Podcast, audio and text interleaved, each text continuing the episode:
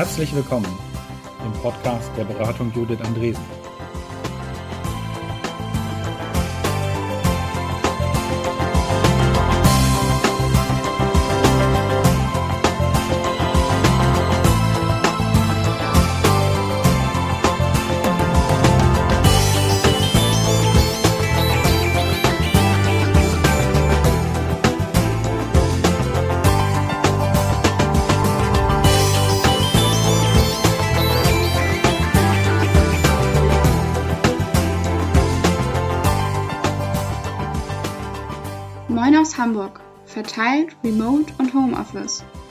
Podcast BJA 014 sprechen Judith Andresen, Matthias Lau und Ole Michaelis über diese Themen.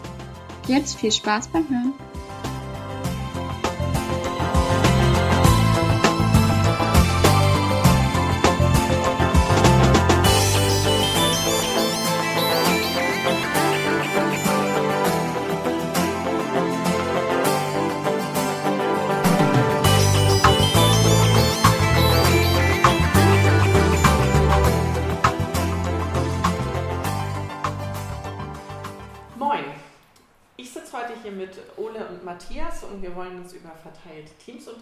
Und Homeoffice oder New Work. Ich weiß es noch nicht so genau, aber bevor wir einsteigen, vielleicht stellt ihr euch einmal kurz vor. Ja, moin, ich bin Ole. Ich ähm, arbeite seit zweieinhalb Jahren remote ähm, für eine Firma in den USA, ähm, namentlich DNS Simple. Wir machen so Domain-Management-Geschichten und ich habe angefangen in Coworking Spaces zu arbeiten, ähm, dann viel in Cafés und jetzt, seitdem meine zweite Tochter geboren ist, ähm, viel von zu Hause. Ja, ich bin Matthias, ähm, bin so seit viereinhalb Jahren immer mehr oder weniger remote oder habe mich da intensiv mit dem Thema auseinandergesetzt, ähm, weil ich das für meine eigene Firma dann eingeführt habe. Ähm, genau, und feile seitdem und optimiere an den Prinzipien darum. Okay. Und ich würde gerne damit einsteigen, dass ich, als wir vor fast sechs Jahren die Beratung Judith Andresen gegründet haben, uns war total klar, wir brauchen kein Büro, sondern das hindert uns eher an der Arbeit und das ist tatsächlich Maxime, in dem wir arbeiten. Und wir haben uns entschieden, als Team verteilt zu arbeiten. Ich, scheue mich immer vor dem Wort Homeoffice, da kommen wir vielleicht später noch zu. Und, und äh,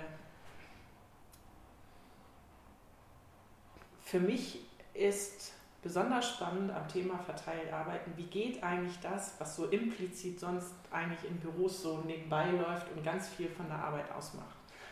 Und ähm, ich würde gerne die erste Runde damit einsteigen, ob ihr dieses Gefühl teilt und wenn ja, was ihr so benennen könnt.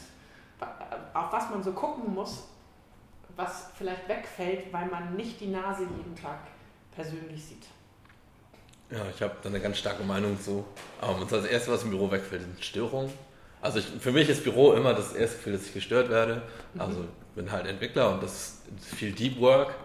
Ähm, und im Büro, so eine Bürosituation verleitet halt viel mehr dazu, dass Leute irgendwie ankommen und dich irgendwie aus der Arbeit rausreißen. Hier darf ich dir kurz eine Frage stellen.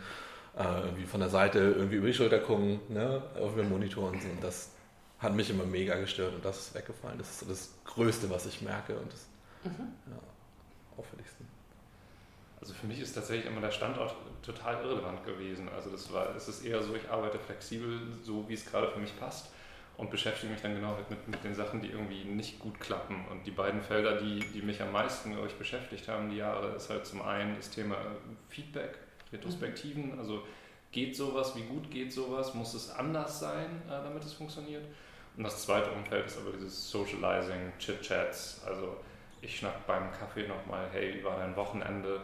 Wie kann man das eigentlich abbilden, wenn man jetzt halt nicht am Standort ist? Das sind, glaube ich, so die beiden Themen, die mich am meisten getrieben haben. Mhm. Also bei der, beim Kaffee, wir haben inzwischen eine virtuelle Kaffeeküche. Also wir hatten ursprünglich einen Chat, also nicht hier, ne, so, kein Tüdelüt, sondern einen Chat und da war alles drin und äh, wir haben irgendwann die Übersicht verloren und äh, in einer Retro haben wir dann rausgekriegt, ähm, wäre ganz klug, wenn wir sowas wie eine Kaffeeküche hätten. Und jetzt gibt es tatsächlich einen Chatkanal, der heißt Kaffeeküche und, da, und der ist auch wie in der Kaffeeküche. Also da bröselt man so rum, äh, Kunde ist schwierig, was mache ich jetzt eigentlich? Äh, und der nächste äh, sagt hier, meine Kinder sind heute komisch. Und, und, äh, und die nächste sagt irgendwie, ich muss noch zum Pferd. Also so, was so in der Kaffeeküche passiert.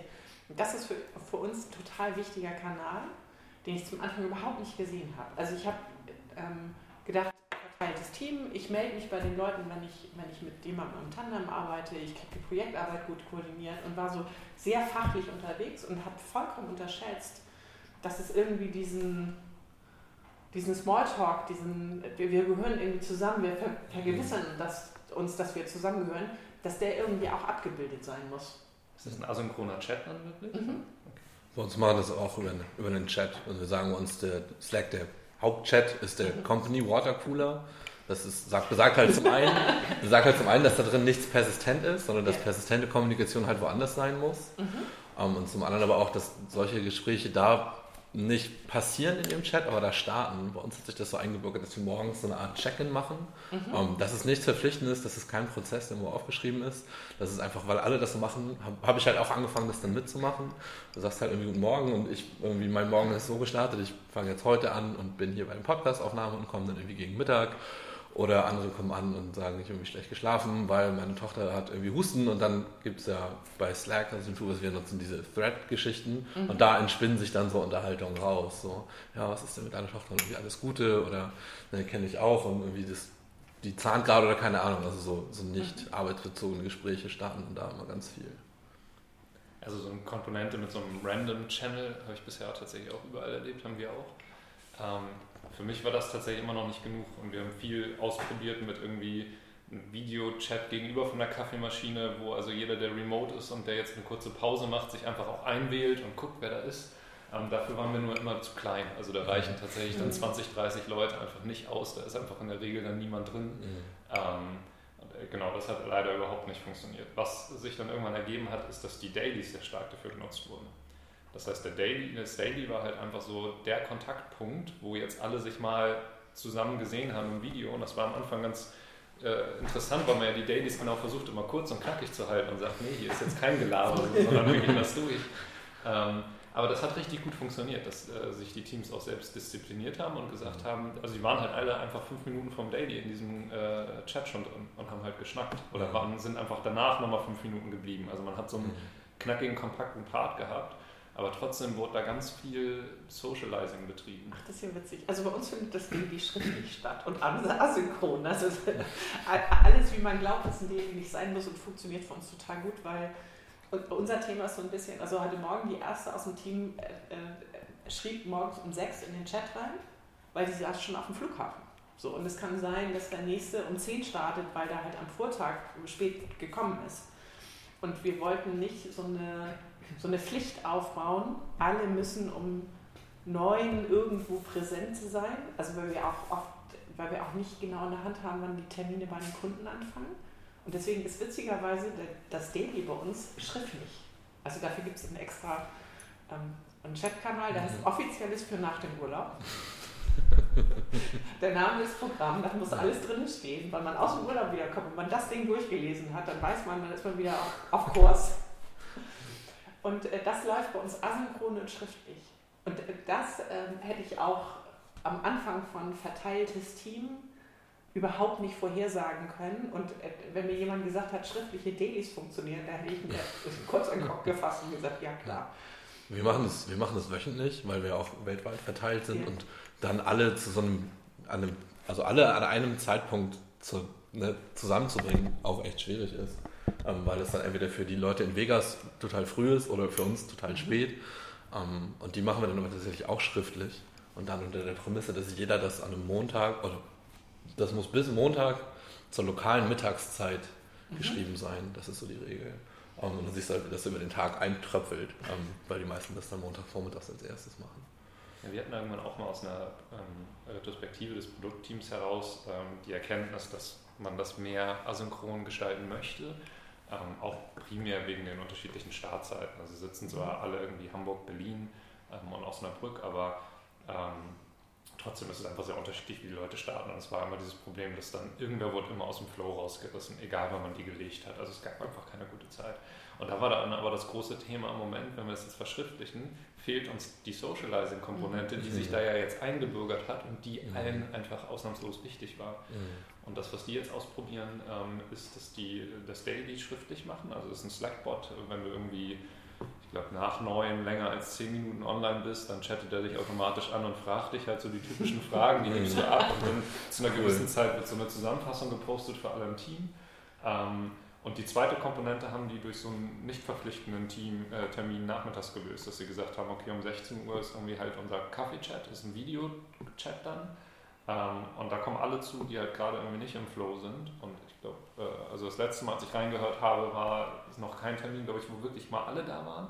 Aber es war auch egal, weil trotzdem jeder mal da war. Und man hatte trotzdem nachmittags immer noch diese Runde, wo alle mit ihrem Kaffee saßen und einfach geschnackt haben. Und also ich fand es faszinierend zu sehen, dass das mhm. so gut angenommen wurde und so gut funktioniert hat. Ja, also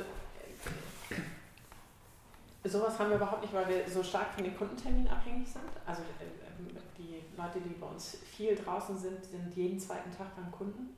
So, und dann da fliegt was weg, aber was wir machen, wir treffen uns einmal im Monat für den ganzen Tag, die ganze Truppe. Mhm. Und das würde ich auch überhaupt nicht missen wollen. Also dieses so, und da machen wir auch unsere Retros oder die Supervision zusammen, gucken uns zusammen auch an, wie so der nächste Monat wird. Also wir sprinten unsere Jahresziele auch. So, das findet dann da statt, aber das hat auch ganz viel damit zu tun, dass, dass wir so ein Reden brauchen. Und da gibt es ein Format ganz am Anfang, da ist fünf Minuten pro Mensch. Weil wir sind nicht nur Coaches, früher hieß das fünf Minuten für, für, für die Coaches und dann war so ein bisschen so, was sagt denn jetzt die Teamassistentin? Ja, die muss ja auch was sagen. Also das ist ja Quatsch, also fünf Minuten pro Mensch. Und in fünf Minuten pro Mensch erzählt man das, was seit dem letzten Teamtag passiert ist und was einem wichtig ist. Und das kann sein, dass das eine gesamte Geschichte geht über äh, meine Tochter zahnt gerade mhm. und ich, ich gehe, ich will nicht mehr. Also So, oder äh, da sagt jemand, ich war letztens bei dem Kunden und bei dem Kunden, bei dem Kunden und mir ist folgendes Pattern aufgefallen. Also das hat, das kann hochfachlich sein, das kann sehr privat sein, es kann irgendwas dazwischen sein, es kann irgendwie, also und das ist ein Format, das total gut hilft, ähm, wieder dicht aneinander ranzurücken. Macht ihr das ähm, online oder? Nee, da treffen uns. Ähm, also das macht ihr bei diesem monatlichen Treffen? Genau, das ah. machen wir beim monatlichen Treffen. Ja. Damit starten wir ein. Also früher hatten wir ähm, Ankommen und Plauder. Also äh, äh, wir moderieren uns immer selbst und wir haben irgendwann rausgekriegt, das geht nicht mit, wir steigen jetzt ein, weil das war immer so lala und ich habe mal und dann war da hinten noch irgendwie, murmelte es rum. Und wir hatten aber so ein Gefühl von, wir haben genau diesen Tag und uns ist wichtig, dass dieser Austausch stattfindet und wir finden das wichtig, dass wir da ins Plaudern kommen aber wir brauchten irgendwie für uns mehr Struktur und deswegen haben wir dann fünf Minuten pro Mensch erfunden. Und das ist ein total schönes Format. Wollen wir vielleicht mal von, von unseren Firmen irgendwie auf die Rahmenbedingungen äh, einmal kurz ja. eingehen, weil wir immer so viel von unseren Erfahrungen äh, reden und ich und glaube, die, sind, sind, total unterschiedlich. Ja, sind total unterschiedlich strukturiert und das finde ich ja. ja gerade spannend in der Runde. Ähm, soll ich mal anfangen? Ihr guckt mich so erwartungsvoll an. ja, also wir sind tatsächlich komplett verteilt und wie ich ja schon sagte, weltweit. Ähm, hauptsächlich also zwischen äh, Westküste USA bis halt ähm, mitteleuropäische Zeitzone. Das ist so, wo wir uns momentan komplett drüber verteilen, also eine Zeitdifferenz von neun Stunden. Ähm, die Firma gibt es seit äh, zwölf Jahren, glaube ich, und ist aber auch von Anfang an komplett verteilt aufgebaut. Also es gab nie ein Büro. Mhm. Ähm, und wir sind auch komplett verteilt gewachsen. Ähm, und ich glaube, das ist ein, ein, wichtiger Unterschied zu euch. Und wie viele seid ihr? Äh, zwölf. Mhm. Ja, also wir sind auch noch relativ klein. Und wir, also was vielleicht da auch wichtig, was wir damit einbauen können, ist vielleicht, ähm, wir sehen uns dreimal im Jahr und dann auch immer irgendwo auf der Welt verteilt. Also meistens zweimal USA, einmal Europa. Mhm. Ja, uns gibt es halt seit viereinhalb Jahren, wir haben vor viereinhalb Jahren, als wir gegründet haben, schon früh gesagt, dass uns wichtig ist, dass wir flexibel im Standort sind ähm, und haben uns halt am Anfang genau damit beschäftigt, so was wollen wir genau erreichen, was nicht und hatten recht schnell aber auch gesagt, dass genau dieses weltweite Remote, dass uns das zu viel Komplexität jetzt für unseren Start ähm, bietet. Gerade da wir mit Ärzten als Kunden irgendwie hier auch eh vor Ort sein werden müssen. Ähm, das heißt, unsere Firma wird nicht komplett Standort, äh, standortflexibel arbeiten können, sondern nur Parts davon. Ähm, und unsere Intention war immer zu sagen, ähm, man ist einfach nicht auf das Office eingeschränkt. Also ob ich jetzt von zu Hause, von woanders, von unterwegs arbeite oder im Office oder nachher in einem anderen Standort oder was auch immer, das, das soll total egal sein. Ähm, aber schon in einem gewissen Einzugsbereich, sag ich Mhm. mal. Ähm, und damit hatten wir halt gewisse Sachen dann einfacher, wo wir auch gesagt also wir sehen uns einmal im Monat auf jeden Fall in den Teams. Ähm, da finden dann Retrospektiven statt. Ähm, da findet auch sehr viel Socializing dann an dem Tag statt. Das ist aber auch teamspezifisch, nicht company-spezifisch. Und das sind eigentlich so die Rahmenbedingungen. Wir haben auch noch so Einschränkungen in der Zeitzone und sowas. Also wir haben gesagt, so plus minus drei Stunden ist okay. Mhm. Darüber hinaus hat es auch schon wieder äh, viel Komplexität. Mhm. Und das ist so der Rahmen. Wir sind jetzt äh, immer so zwischen 20 und 30 Leuten, ähm, je nachdem, wie man alles dazu zählt. Genau. Ja, und wir sind ein kleines, aber feines Coaching- und Beratungsunternehmen mit jetzt, wenn ich mich mitzähle, 15. Und ähm, die aktuell sind alle Mitarbeiter und Mitarbeiterinnen aus dem Großraum Hamburg. War auch schon anders, ähm, aber im Prinzip gilt, wir sind erstmal von der Home Location alle äh, relativ dicht beieinander und wir haben uns aber trotzdem entschieden, nicht ähm, ein gemeinschaftliches Büro zu haben, weil ich fürchte so sehr diesen Zwang. Also mir ist total wichtig, also ähm, Coaching-Geschäft hat halt so Leistungsspitzen, also wenn man unterwegs ist und ich möchte nicht, dass jemand, wenn der aus einer Leistungsspitze kommt, sich verpflichtet fühlt, am nächsten Morgen um neun im Büro zu sein. Mhm. Sondern mir ist total wichtig, ähm, dass die Arbeitsverträge, die wir haben, die gelten auf 40 Stunden. So. Und ähm, ich habe das Gefühl, dass ein Büro es schwieriger machen würde, dass Leute sich daran halten. Und zwar im, im Sinne von, dass sie zu viel tun. Und ich glaube, dass sich das nie auszahlt. Ganz tiefe Überzeugung, deswegen verteiltes Team. Wobei ich ganz mühsam lernen musste oder wir im Team lernen mussten, dass von zu Hause aus arbeiten erstmal eine totale Verführung ist, zu viel zu tun. Mhm. Also ich, ich habe, also wir haben reihenweise Leute reinrennen sehen in sie tun zu viel und das stimmt überhaupt nichts mehr mit Kosten Nutzen. Also und wir sind inzwischen so weit, wenn, jemand bei uns neu anfängt, die müssen Stundenprotokolle führen und da, wenn da nur eine halbe Stunde zu viel ist, dann fangen wir an, Zeitcoaching und Selbstorganisation zu trainieren, weil das, da kommen sonst ganz schlimme Dinge raus. Mhm. So, und das ist Ja. in unserer Branche ja sehr üblich, dass Leute da sehr bewusst in, ähm, in Overtime gehen. Ähm, da sind ganze Geschäftsmodelle drauf ausgebaut, also wo Leute auch stolz erzählen, ne? 50 Stunden, 60 Stunden und ich, ich glaube da halt nicht dran. Und, ähm, aber dieser Impetus von, ich müsste eigentlich und die anderen sind jetzt auch angefangen, also muss ich jetzt auch anfangen, also das klar zu kriegen, da auf sich selbst zu hören, ähm, das habe ich unterschätzt, was das ausmacht, wenn man verteilt arbeitet. Weil ich sehe es ja nicht. Mhm. Also äh, so, da- werden ja mit einmal so Begriffe wie Transparenz und Vertrauen, kriegen ja mit einmal ein ganz anderes Gewicht. Mhm. Weil de facto habe ich das als Vorgesetzte null in der Hand, was da passiert. Und erstmal kann ich ja nur sagen, ich möchte nicht, dass das passiert. Und ich, ähm, äh, das ist was, was ich immer wieder beobachten kann bei Unternehmen, die beschließen, Homeoffice zu machen, also wo es eigentlich ein Büro gibt und Leute dann rausgehen. Da sehe ich auch immer mal, dass Leute sagen, ich kann konzentrierter zu Hause arbeiten, da sind keine Störungen, aber die tendenziell auch zu viel machen, also weil sie den Schluss nicht finden. Mhm. So, und das finde ich ist eine ganz, so ein ganz fragiles ähm, Geschöpf und wir, wir sind inzwischen angekommen, weil wir kontrollieren das wirklich durch, dass Leute Mhm. da nicht drüber gehen, so lange bis sie es gelernt haben. Meiner Erfahrung nach ist es sehr, sehr äh, super individuell. Also es Mhm. gibt einfach Leute, die für die spielt bei diesen Konzepten eine Rolle, dass sie zu ganz anderen Zeiten arbeiten oder Mhm. dass sie viel mit ihrer Familie Zeit verbringen und dann genau im Prinzip tagsüber viel nochmal mit der Familie auf den Spielplatz gehen oder so und dann in die Nacht arbeiten. Ähm, es gibt Leute, die nutzen es wirklich nur, um mal hin und wieder einen Tag mal konzentriert von woanders zu arbeiten, haben damit auch überhaupt kein Problem. Es gibt Leute, die nutzen es so gut wie gar nicht, weil sie diese Struktur, die sie selber für sich schaffen müssen, scheuen oder Mhm. wissen, dass sie da einfach nicht gut bei sind. Genau dieses mit im Büro ist mein Startpunkt, wenn ich aus dem Mhm. Büro gehe, ist mein Endpunkt. Und das auch in beide Richtungen. Also ich glaube, es gibt da wirklich Leute, die sich eher überarbeiten. Es gibt auch Leute, die einfach nicht auf Spur kommen, weil sie zu viel Ablenkungen zu Mhm. Hause haben.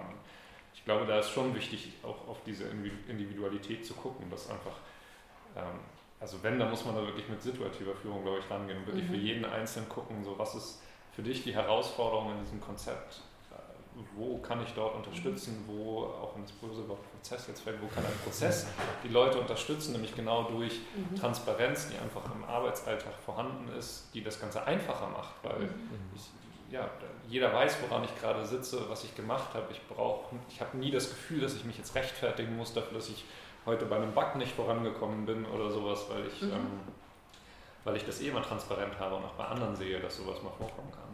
Und das ist, glaube ich, schon bei Techies auch einfacher, weil wir schon viel in Prozessen arbeiten, wo unser Code ist transparent, unsere mhm. Tasks sind transparent. Ähm, es sind sehr viele Prozesse eingeübt, die Transparenz bieten. Ich glaube tatsächlich, dass bei anderen Teams oft schwieriger ist, wenn man so ein äh, irgendwo ein fachliches Team, Marketing-Team, Sales-Team hat, äh, so eine Prozesse erstmal zu schaffen, die sowas ermöglichen. Mhm. Wir sehen das, wenn wir, also wir haben jetzt vor kurzem angefangen, den Sales-Menschen auch onzuboarden, ähm, der auch vorher nicht remote gearbeitet hat. Ähm, und das, was du sagst, merkt man da auf jeden Fall, ne? weil die haben halt viel weniger so sichtbaren Output. Ne? Also Techie hast du schon gesagt, so gibst den Code irgendwie, checkst am Ende ein und ich meine, Programmieren ist dann mehr, mehr als Code schreiben und nichtsdestotrotz hast du halt am Ende schon meistens was in der Hand. Und der Salesmensch hat dann angefangen, ähm, seine, seine Kontakte und Touchpoints aufzuschreiben mhm. und das dann für uns so transparent zu machen. Ähm, und das war cool für alle und auch hilfreich, um dann mal zu sehen, so mit, mit wem reden wir überhaupt, wie oft klappt sowas mal nicht. Ähm, ja. ja, und das ist, äh, ist bei uns total schwer. Bei uns bedeutet ja Vor- und Nachbereitung im Normalfall eine Coaching-Hypothese zu entwickeln. Und das heißt, du denkst nach. Mhm. So. Und äh, vielleicht malt sie noch mal ein Bildchen, aber dann ist so, postest du jetzt auch nicht im Chat mit, ich habe folgendes Bildchen gemalt. Ich glaube, das beschreibt das System gerade ganz gut. So, ähm, was uns ein bisschen geholfen hat, Transparenz reinzubringen, wir machen viele Reflexionsgespräche innerhalb des Teams, weil du im Normalfall kommst du alleine, kriegt man so eine Coaching-Hypothese nicht gut hin. Also, also manchmal ist ja das Glas klar, was da passiert. So, und deswegen ist im Daily steht ganz oft drin Absprachen mit oder Reflexionen mit. So, da ist halt sichtbar, wo dann Zeit hingeht und wo auch Energie hingeht, nämlich genau in diese Reflexionszeit. Ähm, aber das ist so, wir können halt, äh, so als Coach kann man halt auch in Schönheit sterben. Ne? Also du kannst ja, kannst ja über den drei Zeilen Code, die du am Ende mhm. des Tages eincheckst, auch sehr lange nachdenken. Mhm. So, und wahrscheinlich hättest du zwei Stunden früher mit vier Zeilen auch schon dasselbe Ergebnis gehabt, aber es ist dann nicht so schön. Und äh, wir, wir, können sowas auch. Mhm. Also wir können so Flipcharts malen. und das kann man halt in einer Stunde oder in vier ja. so. Und äh, dann äh, äh, äh da gibt es auch sowas von Übervorbereiten. Ähm, dieses, oh, ich weiß nicht genau, was passiert, aber dann mache ich vielleicht, bereite ich schon mal die Flipchart vor und dann mhm trabt man damit 20 hin, von denen braucht man dann fünf.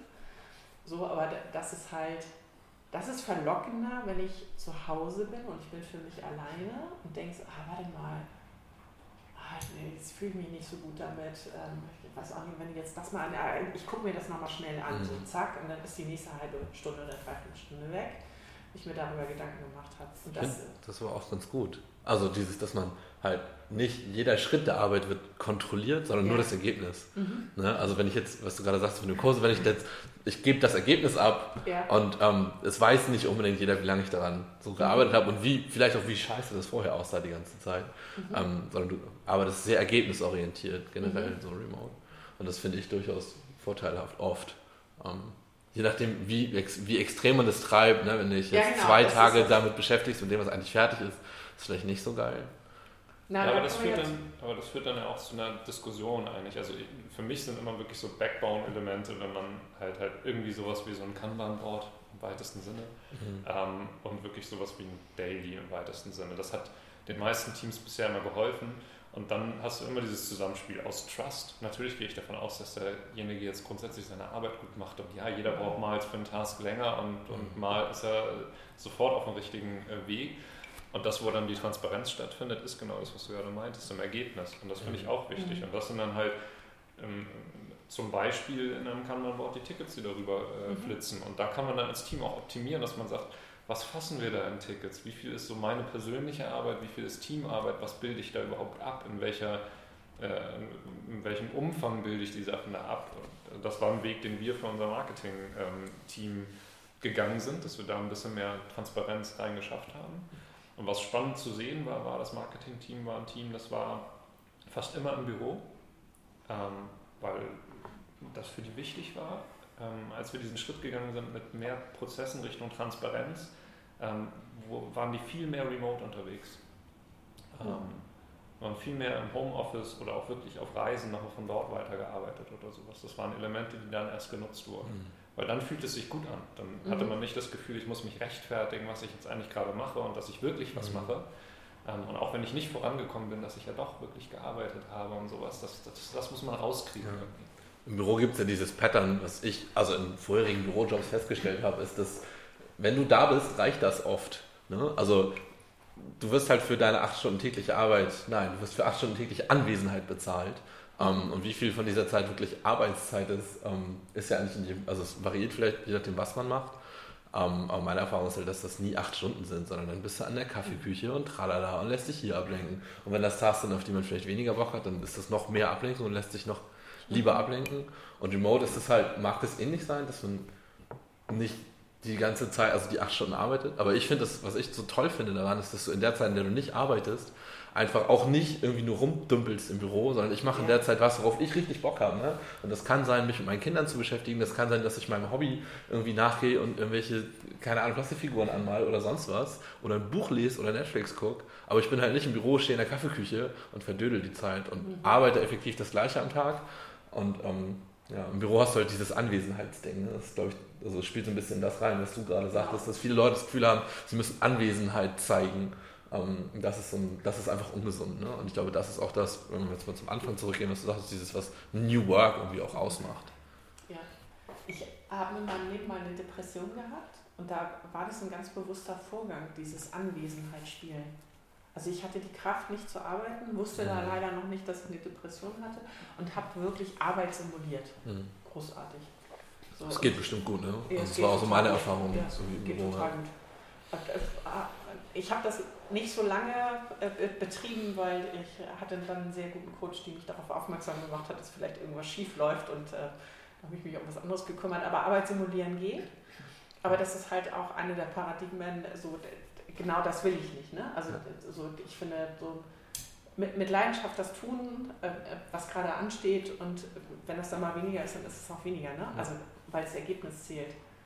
Das kann man bei uns übrigens, kann man das total gut sehen. Wir sind angefangen mit so einem ähm, äh, Ticketboard äh, von Trello und da war am Anfang Fluss drin. Also weil wir, wir durchlaufen mit unseren Kunden Flüsse. Also so, wenn ne, ein Termin wird vorbereitet, wir sind da, wir bereiten den nach, dann geht in die FIBO, wird abgerechnet, äh, das wird dokumentiert, so, da ist ein Fluss drin. Und äh, da sind auch mehrere Leute dran beteiligt. Und dieses, aber das Ergebnis zählt, kann man total sehen, weil wir haben irgendwann äh, das zu To-Dos gemacht. Also wir sind aus dem Fluss raus und wir haben jetzt so kümmere dich um, äh, ich kümmere mich um. Also das ist, äh, wir haben äh, jetzt so Spalten, die heißen halt FIBO und da gibt es einen, der heißt Kunden und Termine und da gibt es einen, der heißt Marketing. Das heißt, wir sind aus einer Flussdynamik raus, weil am Ende zählt das Ergebnis. Und das finde ich total spannend, dass man das auch sehen kann, dass die, die Art, wie wir arbeiten, sich dann da auch anders abbildet. Und äh, das Einzige, was übrig geblieben ist, wir haben noch eine Spalte, die heißt fertig, äh, aus irgendwelchen Gründen. also es wäre total sinnvoll, wir schieben die dann in fertig und archivieren die von da. Ne? Es ist irgendwie so ein voll, vollkommen sinnloser Schritt, aber irgendwie hängen wir noch an fertig. Also, das ist das gute Gefühl, was geschafft zu haben. ja, genau glaube, das ist dann ja auch wichtig, dass das Team irgendwie guckt, was für ein Prozess hilft ihm. Ne? Also das ist ja, ja das, was dann auch oft falsch gemacht wird, dass einfach irgendein Tool, irgendeine Methode eingeführt wird. Mhm. Ich glaube, die muss man schon auf so ein Team schleifen, damit ja. sie sich wirklich äh, begleitet fühlen. Und natürlich gibt es einfach Teams, da gibt es viel mehr Arbeit, die auf einzelnen Personen hängt, gibt Teams, die viel kollektiver an Themen arbeiten können. Und darauf muss man sich dann einstimmen mit dem Prozess. Mhm. Genau. Äh, was macht ihr da so? Also du hast gesagt, ihr macht Retros, ne? Genau. Was macht ihr zum Lernen? Ähm, also wir treffen uns halt, also in diesen Treffen dreimal ja. im, im, Jahr, die gehen halt auch immer eine Woche. Mhm. Ähm, und da passiert halt unglaublich viel, was aber wenig in, in Prozesse oder formale Meetings oder so gegossen wird. Mhm. Ähm, es gibt halt eine fixe Agenda, die geht meistens dann eine halbe Woche. Und dann auch ähm, danach halt Freizeit, wo dann Themen irgendwie während des Meetings entstehen. Und ähm, um das vielleicht mal anekdotisch zu beantworten, also wir haben jetzt im letzten, vorletzten Treffen in Frankreich kam dann so ein ähm, es, es, startete mit, dass sich immer beschwert hat über das Meeting, was wir dann wöchentlich oder zweiwöchentlich machen, dass das zu lange geht. Und eigentlich sitzen wir da alle nur, weil das so ein Report-Meeting Report ist. Um, ähm, und das dauert dann sehr lange und eigentlich machen wir das nur für eine Person, der wir dann immer welche Fragen, Detailfragen beantworten. Um, ähm, und daraus entspann sich dann beim Abendessen tatsächlich so ein, ja, wie können wir das denn besser machen? Um, ähm, und daraus ist dann so ein schriftliches, dieses schriftliche Weekly, wovon ich am Anfang erzählt hatte. Das ist so daraus gewachsen. Aber zum Beispiel machen gar keine Retros, mhm. ähm, sondern wir machen das alles so nebenbei in diesen, in diesen Treffen und ähm, wir gehen auch alle so super empathisch ran. Also wenn wir das Gefühl haben, da stimmt irgendwo was nicht, ähm, dass wir das dann von uns aus ansprechen. Ähm, also ich glaube, wir sind da auch alle, alle sehr weit. Ähm, mhm. Was wir zum Beispiel da auch festgestellt haben, was ein, ein, Kommentar ist, den ich dann oft höre, wenn ich sowas erzähle, ist, ja, das funktioniert mit Juniors nicht. Ähm, und ich glaube, das stimmt auch. Also wie wir arbeiten, das haben wir schon öfter gemerkt, das ist schwierig da Leute, die weniger Erfahrung haben, da so reinzukriegen. Ähm, Na, ich glaube, die, die große Hürde ist ja beim gemeinsamen Lernen, dass es nicht um Schuld geht, also blameless hm. zu sein. Und ähm, meine Erfahrung ist auch, je jünger Leute sind oder je schwieriger ihre Vorerfahrungen waren, mhm. also mhm. Ähm, dass dann blameless relativ schwer wird. Und dann ist, ist sowas wie, du, ich gebe dir jetzt Feedback und dann kommt dir so ein Verteidigungsschwall entgegen und sagt, äh, warte mal, äh, lass uns mal ganz von vorne anfangen. Also Feedback ist eine Einbahnstraße. Ich würde gerne diesen Punkt machen. Das heißt nicht, dass du schuld bist, sondern ich stelle fest, dass ich gerade hier andere ja. Bedürfnisse habe und ich würde die gerne einfach, dass du darum weißt und dass wir das klären. Ähm, ich finde, da muss man viel für tun und das ist, finde ich, remote noch schwieriger, weil du ja nicht, mit, also im Gesicht wenn ich jemanden ins Gesicht gucken kann oder wenn ich Körpersprache sehe, dann sehe ich auch, wenn jemand einen Flunch zieht oder wenn, äh, was für mich zum Beispiel so ist, ich habe, ähm, als ich in Offices Teams geleitet habe, ich habe immer sehr genau geguckt, wer sich mit wem unterhält. Also wo sind Kommunikationslinien mhm. wo, und wo findet auch Kommunikation nicht statt. Das kriege ich jetzt in der Form ja nicht mehr mit. Mhm. So, das heißt, ich bin darauf angewiesen, dass die Leute wirklich auspacken. Und ähm, äh, ich finde, da muss man gerade bei, äh, wir haben jüngere Leute bei uns im Team und Leute mit schwierigen Vorerfahrungen. Ähm, ich glaube sehr an Diversität. Mhm. So, da, da, muss man einen Preis für bezahlen und der Preis ist halt dann, Leute wirklich reinzuholen und die, ähm, dieses Erklären mit, wenn ich dir Feedback gebe, dann bin ich nicht böse mit dir und das reduziert mhm. hier gerade nicht dein Gehalt, sondern was dein Gehalt reduzieren würde, ist, wenn du jetzt anfängst zu verteidigen und zu mauern, weil ich habe ein Interesse daran, dass wir zusammen lernen. Mhm. Ich habe kein Interesse daran, dass du mir erklärst, dass der Ist-Zustand, von dem ich gerade glaube, dass der doof ist, so bleibt, sondern entweder ich muss verstehen, warum der Ist-Zustand doch nicht so doof ist, oder wir müssen uns von da aus bewegen. Und das finde ich ist remote schwieriger zu erreichen. Also, das, also da kann ich halt sagen, da finde ich Arbeit, wo man viel aufeinander und miteinander macht, einfacher. Man kann auch besser Vorbild sein, beziehungsweise Vorbild, ähm, Vorbild haben. Also ich finde irgendwie, wenn man gerade als Remote oder im Office? Im Office, okay. Ja, natürlich. Also, gerade, ja, okay, ja. gerade unerfahrene Leute, die halt einfach sich nicht so sicher sind oder sich selbst noch finden, wie sie auch arbeiten, wie sie effektiv ja. arbeiten. Mhm. Und halt schon, wenn sie im Office sind und jetzt alle sagen, so Kopfhörer auf, mal konzentriert arbeiten, dann hören solche Leute halt auch mal auf, permanent von einem Chit-Chat zum anderen zu landen, mhm. weil so alle sind ja jetzt irgendwie das Vorbild, okay, dann setze ich auch mal mit Kopfhörer mhm. auf und arbeite. Oder ähm, in verschiedene Richtungen. Ich glaube, dass das Remote schon schwierig ist, dort seine, mhm. seine Erfahrungen zu sammeln. Ich, ich, ähm, ich würde dann nicht zustimmen. Ich finde, es ist andersrum eher der Fall, weil du hast im Office diese, diese Diversität, dass ich, also zumindest ist mir das nie passiert, dass sich wirklich alle hinsetzen und die Kopfhörer aufsetzen. Und du hast halt immer jemanden, der in der Kaffeeküche steht. Ähm, und, und das kommt vielleicht auch ein bisschen an, wie man das technisch umsetzt. Bei uns ist es zum Beispiel so, dass in diesem Chat, ähm, wenn du nicht arbeitest, trotzdem viel passiert, weil alle Commits und alles, was du halt also an, an technischer, fachlicher Arbeit leistest, da drin auftaucht und da sichtbar wird. Das heißt, da ist trotz, wenn alle wirklich still dabei sind, geht es da weiter. Ähm, und ich habe das Gefühl, ich habe viel gelernt jetzt, als ich in dem Job angefangen habe von den Leuten, die da sind, weil die das halt zum Teil schon zehn Jahre machen.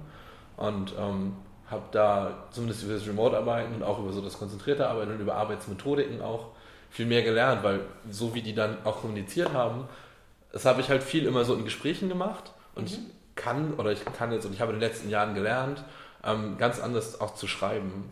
Ne? Und auch viel detaillierter irgendwie aufzuschreiben, was mich gerade blockiert oder auch viel mehr so preiszugeben und auch viel mehr so über Selbstreflexion. Also bevor ich schreibe, mal nachzudenken, was so Phase ist. Ne? Ich finde auch in Gesprächen, ähm, da sage ich halt mal was und im Idealfall habe ich davon ein bisschen drüber nachgedacht. Mhm. Ähm, aber das ist ja auch nicht immer der Fall. Und umso mehr Emotionen da dann mit drin sind, umso weniger denkt man dann ja auch drüber nach. Und im geschriebenen Kontext ist es halt so, dass du unendlich viel Zeit hast, mhm. über das nachzudenken, was du schreibst und damit das Ergebnis auch besser wird, glaube ich. Deswegen finde ich diese Vorbildfunktion zum Remote-Arbeiten irgendwie besser im Remote-Kontext, was natürlich dann nicht unbedingt auf junge jüngere Leute zutrifft. Also du sagst, das stimmt, glaube ich, schon, wenn du so Juniors anlernst und so, dann das mag im Office-Kontext besser funktionieren, aber das ist dann nicht, dass die sehen, dass alle konzentriert arbeiten, sondern dass du die Leute wirklich beiseite nimmst, sagst, komm, wir machen mal was zusammen, wir pairen mhm. ähm, und die wirklich so mehr, mehr führen. Also enge Führung ist mhm. sicherlich in einem Office-Kontext besser möglich als remote. Die Frage ist ja auch, was man natürlich auch akzeptiert. Ne? Also ich hatte das beide jetzt gerade gesagt, es kann, also gibt Nachteile von irgendwie verteilter Arbeit, aber die können ja auch bewusst äh, genommen werden, angenommen mhm. werden, ähm, mhm. weil man einfach sich äh, was Besseres unterm Strich erhofft. Mhm. Also wir haben am Anfang tatsächlich, ähm, habe ich mit meinem Mitgründer das Spiel gespielt und habe gesagt, pass auf, wir arbeiten jetzt remote. Ähm, wir haben 20 Leute, ähm, zwei davon nutzen das aus und da kommt nichts bei rum oder wir kriegen es nicht hin oder wie auch immer. So ist es okay für uns oder nicht? Und haben dann so mit den Zahlen mal rumgespielt und gesagt, wir haben 100 Mitarbeiter, ähm, fünf kriegen es nicht hin, da kommt stimmt die Leistung nicht durch Remote. Ist es okay? Würden wir es deswegen nicht machen? Mhm. Und ähm, irgendwo ist die Grenze, wo es kippt. Immer, sollte glaube ich auch mhm. sein als Unternehmer. Ähm, aber die ist doch später, als man denkt. Also man, man kann da viel akzeptieren und sagt lieber, okay, da, wir arbeiten immer besser. Es ist vielleicht nie so optim, ja, optimal, stimmt dann auch nicht, aber es ist vielleicht nie so in manchen Aspekten äh, wie im Büro oder wie es uns wichtig wäre. Mhm. Und das ist okay. So, weil wir gewinnen dadurch ganz andere Sachen, die uns halt wichtiger sind. Ja, ich glaube, was man auch sieht, also auch bei uns dreien jetzt, ist halt, ich glaube, die Größe ist ein ganz entscheidender Faktor. Ne? Es gibt ja. ganz wenig Firmen, die wirklich groß sind und komplett verteilt sind mhm. oder auch überhaupt remote viel machen. Also ich glaube, kleine Teams ist ein ganz wichtiger Faktor dabei. Red Hat.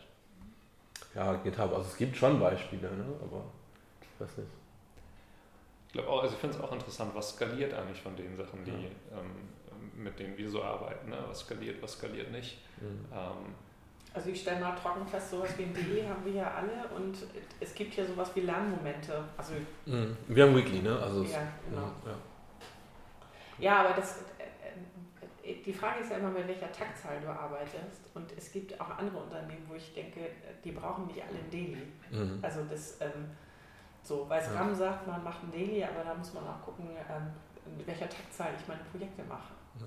So, und, die, ähm, und wie viel Zusammenarbeit ist auch da. Also die, je mehr du verzahnt bist in dem, was du treibst, desto mehr brauchst du ein Daily. Mhm. Aber es gibt halt auch Sachen mit, ich übernehme, also ab hier übernehme ich diese Aufgabe und, ähm, und wenn man die einigermaßen in der Box machen kann, dann muss ich auch nicht jeden Tag sagen, ich bin da noch dran. Also dann ist so, ähm, man kann sich auch außerhalb von Dailies absprechen. Ne? Also das ist, was ich ganz oft sehe, dass Leute immer sagen, ja, wir brauchen so ein prozessuales Meeting, um irgendwie zusammenzuarbeiten. Das ist, ist ja irgendwie Quatsch. Also ich kann auch, wenn ich jetzt einen Task habe, den ich, äh, wo ich irgendwie Hilfe brauche, dann mhm. frage ich nach Hilfe oder ich habe einfach meinen Teil der Arbeit so weit erledigt, dass ich denke, so jetzt ist Design dran mhm. in Airquotes, ne? dann, dann rede ich mit denen so. Also dann schreibe ich an, so hast du mal fünf Minuten und mhm. dann machen wir irgendwie Screensharing-Session für eine halbe Stunde und dann mhm. haben wir irgendwie ein Ergebnis und arbeiten von da weiter. Also ich glaube, gerade in, in kleinen Teams mit Leuten, die das, die das, wo, das, es viel Erfahrung gibt und das viel gewohnt sind. Mhm. Aber das ist auch so ein Thema, ähm, äh, ich sehe, dass es in verteilten Teams schwieriger ist, um Hilfe zu bitten. Also das fällt Senioren signifikant leichter und der, die können mhm. das im Normalfall auch. Aber da, das sehe ich halt dieses Momentum von Mist, ich komme hier nicht weiter. Mhm. So, ähm, und äh, das ist was, was wir immer und immer wieder vormachen. Also wo wir, glaube ich, wo die Erfahrenen bei uns im Team auch wirklich Vorbildfunktion haben, mhm. zu sagen, ich komme hier gerade nicht weiter. wer, wer kann mich denn jetzt hier unterstützen? Und die, ähm, auch das ist ein Thema, äh, würden, würden wir in einem Büro arbeiten, würde ich das mehr sehen. Also da könnte ich dann stärker in eine, Führung gehen, ne? also mhm. auch Dinge anbieten. Und da, da finde ich, müssen wir so, ähm, da gucken wir schon so als Team bei den Leuten, die noch nicht so lange dabei sind, was steht eigentlich in den Delis drin und bieten uns auch immer mal an. Mhm. Ähm, aber ich finde, das ist tatsächlich schwieriger in einem verteilten Team, weil man kann sich dann ja in so einen lauter Perfektionismus reindrehen und versuchen, das Problem alleine zu bewältigen. Ne? Mhm. Und das, das sind ja die Zeiten, die sind ja am Ende total ineffizient. Also, ja. Ich glaube, da sind die Senioren dann halt auch gefragt, entsprechend ja. das, also dann wirklich da, da, aufmerksam zu sein und im Zweifelsfall auch ähm, unerfahrenere Leute eben irgendwie anzuchatten oder eben, hey, lass mal kurz einen Videocall, so ich habe da irgendwie eine Idee zu, dass die merken, dieses mit, hey komm, lass mal kurz einen Hänger drauf machen und mal kurz zu schnacken oder mal kurz ein bisschen perren und dann äh, machen wir wieder weiter, mhm. dass das normal wird, dass mhm. diese Hürden einfach komplett weg sind. Wir haben dafür, wenn wir Leute neu ins Team kriegen, also egal was für eine Senioritätsstufe, die kriegen immer einen Mentoren oder eine Mentorin, ähm, weil wir gelernt haben, dass man einladen dazu muss. Also, mhm. Und eigentlich sind es sogar zwei Hürden. Ne? Also das eine ist verteiltes Arbeiten, aber wir wollen auch wirklich im Team arbeiten. Also dieses Momentum von ich, also wir sagen, wir sind ein Team, aber am Ende macht jeder seine Einzelaufgaben. Das ist nicht das, wo wir hinwollen, sondern wir wollen echt zusammenarbeiten. Und äh, das ist etwas, was viele, wenn, obwohl man denkt, sie müssen es eigentlich können, weil es im Normalfall Agile Coaches, die bei uns einsteigen, äh, so richtig zusammenarbeiten, das ist schon ein Auftrag. Ne? Also, also nicht einfach nur zu sagen, ich übernehme das und sich dann festzubeißen, sondern zu sagen, was muss ich jetzt eigentlich dazu beitragen, dass wir zum, zum Schluss in einer sinnvollen Zeit ein gutes Ergebnis hingekriegt haben. Und da, haben wir festgestellt, das geht eigentlich nur, indem man mit Mentoren oder Mentorinnen unterstützt. Also das ist unsere Art, jemanden reinzuholen. Und die treffen sich auch persönlich im Normalfall so, ich glaube am Anfang eher so einmal in der Woche. So, das mhm. läuft dann irgendwann, wird dann irgendwann weniger, aber da ist zum Anfang auch wirklich Bedarf. Also zum Teil auch so ganz technischer ja. Natur, wie, wie geht denn das jetzt mit diesem blöden Drive und so.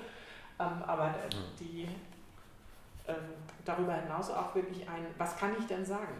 Also kann, äh, kann ich jetzt im Chat sagen, ich weiß nicht weiter? Mhm. Also was passiert dann eigentlich mit mir?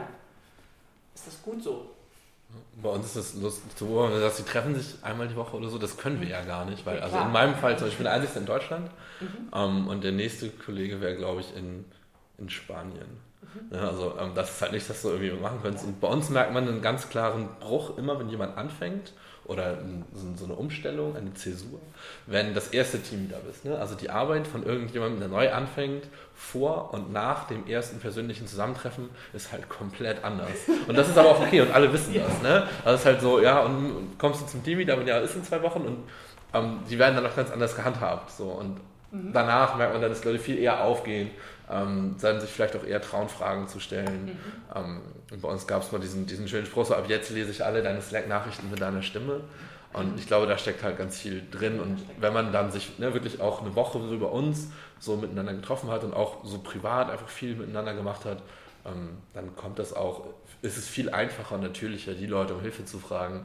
Und man selektiert einfach auch. Ne? Also Leute, die ich gerne mag, frage ich natürlich lieber um Hilfe als also so, so einer natürlichen Ebene, wo die Chemie stimmt, da fällt mir das ja viel leichter, nach Hilfe zu fragen. Und das weiß ich ja auch erst, wenn ich die Leute wirklich kenne. Ich finde, das zeigt ganz schön, wie dieses Zusammenspiel sein muss. Ne? Also wie wichtig dieser persönliche Kontakt ja. für die Remote-Arbeit ist. Ne? Wenn, ich, wenn ich verteilt arbeiten möchte, muss ich irgendwie mir Gedanken machen, wie persönlicher Kontakt trotzdem stattfinden ja. kann. Und ich glaube auch, wo wir eben Skalierung hatten, ich glaube, für die Skalierung kann man ganz viel Basis schaffen und so. Klar, man kann sich mit Transparenz und so auseinandersetzen.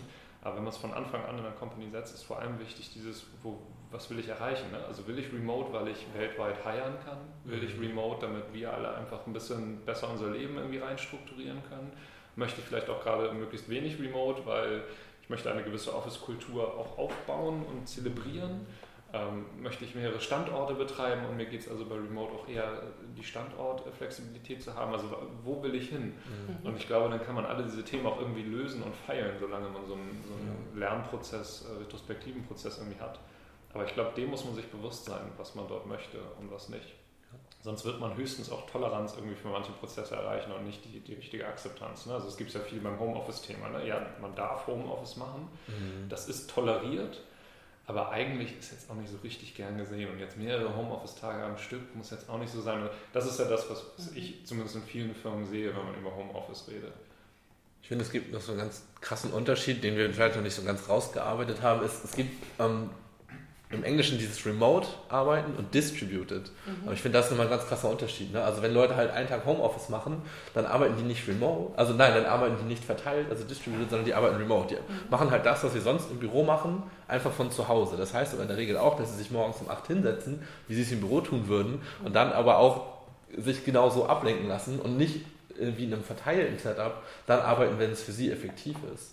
Mhm. Also das ist so das, was ich aus diesem verteilten Arbeiten wirklich auch für mich rausnehme, ist, ich habe nicht acht Stunden am Stück, wo ich irgendwie arbeite. Also das, so funktioniert der Mensch zum einen nicht und so funktioniere ich aber auch irgendwie nicht, sondern ich arbeite dann, wenn es für mich funktioniert. Mhm. Und diese Bürosituation zu Hause nachbilden, ist noch was ganz anderes als wirklich so ein verteiltes Arbeiten, wo diese Fokussierung auf das Ergebnis irgendwie zählt.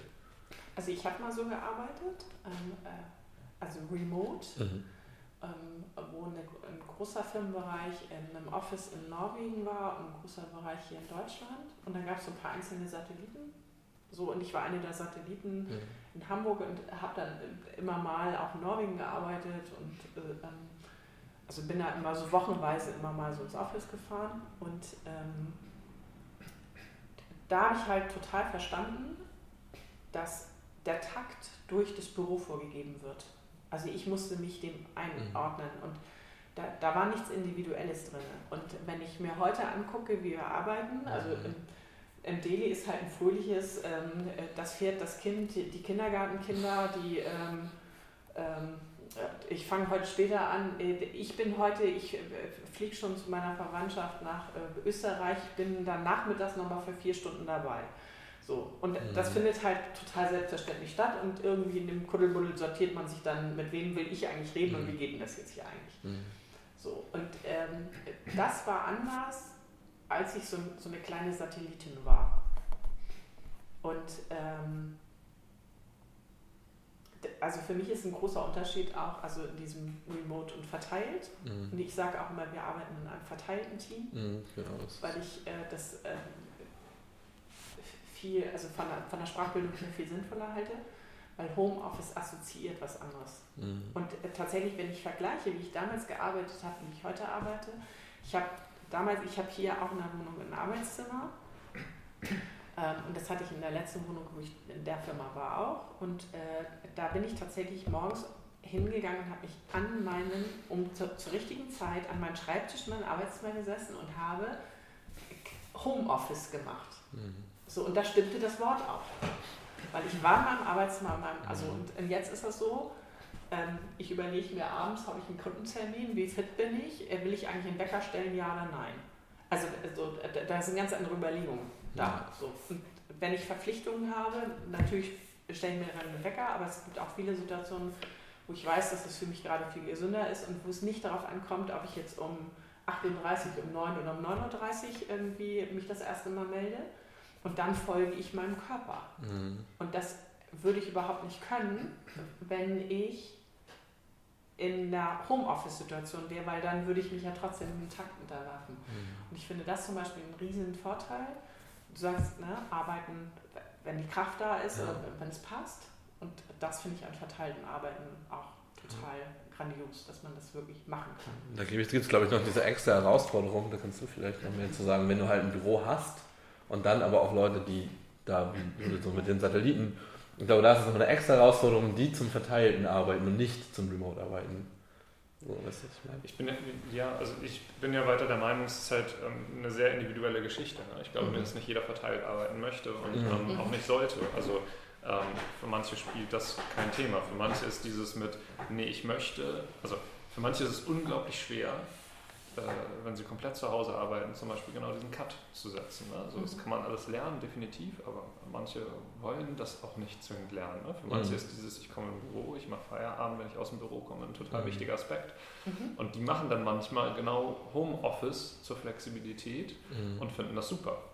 Und ähm, manche Leute haben es genauso gemacht, dass sie sagen, nee, ich arbeite im Prinzip primär zu Hause, bin einen Tag im Monat für die Retrospektive im Büro aber auch zu Hause strukturiere ich mir das genau, mhm. dass morgens werden die Kinder in die Kita gebracht und dann setze ich mich am Schreibtisch, weil auch sonst mein Tagesablauf mit den mhm. Kindern mhm. nicht gut funktioniert. Den kann ich nicht flexibel handhaben. Ne? Mhm. Also, ähm, und dann ist das der Weg für die Person. Und manchmal sieht man, also ich glaube, es ist auch nie statisch. Manchmal sieht man, wie sich das verändert. Ne? Wie Leute, die mit Kindern einen sehr strikten Ablauf haben, den plötzlich total flexibel handeln, weil sie gerade dazu in der Lage sind oder es gerade für sie auch wichtig ist. Mhm.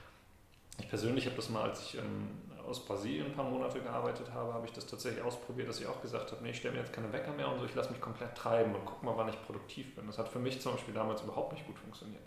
Also ich bin, bin nicht mehr so in meinen Flow gekommen vom Entwickeln, so, sondern mhm.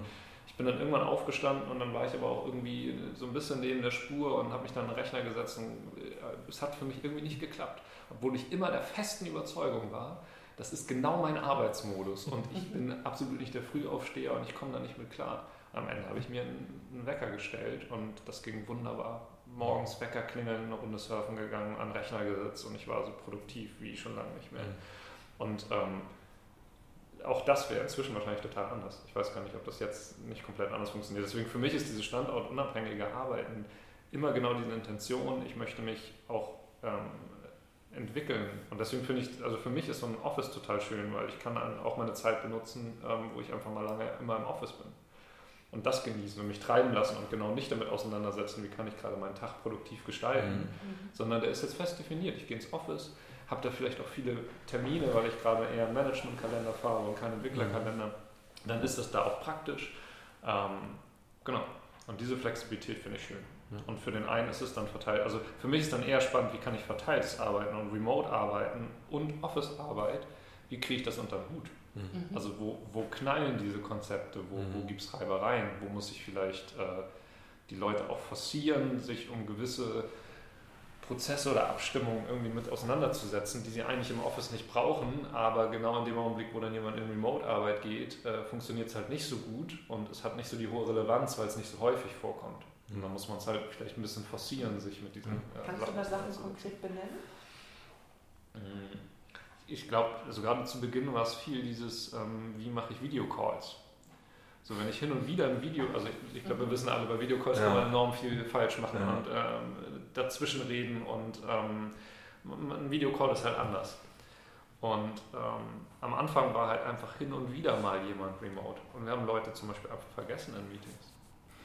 Das ist etwas, was, was unglaublich mhm. unangenehm war. Also man hat ein Meeting gemacht und nach der Hälfte stellt irgendwer fest, ey, auf Slack hat der und der jetzt schon äh, ein paar Mal geschrieben, was denn jetzt Sache ist. Den haben wir vergessen. Scheiße. Ähm, ja. Oder genau, also Teams sind einfach da nicht dann trainiert. Ne? Die reden mhm. die ganze Zeit dazwischen, weil halt nur alle zwei Wochen mal einer in einem Termin remote dabei ist und der, der kommt dann in der Retro mit, ja, ich kriege immer nicht so richtig viel mit von den Terminen, so, weil irgendwie redet ständig jemand, der jetzt nicht am Mikro ist oder so. Und äh, mhm. das erlebe ich oft. Also das erlebe ich auch an, an anderen Teams, die ich jetzt begleite, ist dieses alleine ins Mikro zu sprechen. Einfach, das kann man noch so oft sagen, es ist nicht eingeschliffen und deswegen redet ständig wieder jemand, der dann nicht das Mikro hat. Mhm. Ähm, und ich glaube, das sind, das sind so Prozesse, die muss man dann mal forcieren. Da muss man dann mal mhm. sagen, hey, auch wenn wir vor Ort sind, geht ihr jetzt mal in den Raum, ihr geht in den Raum und ihr geht in den Raum ja. und machen das Meeting. Oder jeder soll es auch mal hin und wieder ausprobieren und, und damit Erfahrung sammeln und selber den Pain spüren, dass man mhm. in so einem Meeting nichts versteht. Also ich glaube, das ist schon wichtig. Ich würde nochmal zurückkommen auf das, was du sagst mit diesem, dieser Struktur. Weil ich glaube schon, dass es auch wirklich eine der größten Umstellungen, also ich bin jetzt vor drei Jahren quasi remote gegangen. Ähm, das war auch so eine der größten Umstellungen, die ich so für mich festgestellt habe, weil plötzlich bist du dafür halt selber verantwortlich und das ist zwar auch toll und du bist selber verantwortlich, aber du bist halt auch selber verantwortlich. Also ähm, Ass. Ja. ja, wirklich. Also früher hast du halt, und das ist immer so ein Lieblingsbeispiel, ist ähm, so soziale Interaktion, kriegst du im Büro einfach geschenkt. Das ist einfach so mit im Paket dabei und du musst da einfach nichts für tun. Ne? Du kommst ins Büro, da sitzen irgendwie fünf Leute, moin, und kannst den Leuten schon an der Nasenspitze ansehen, ob die in der letzten Nacht schlecht geschlafen haben oder nicht.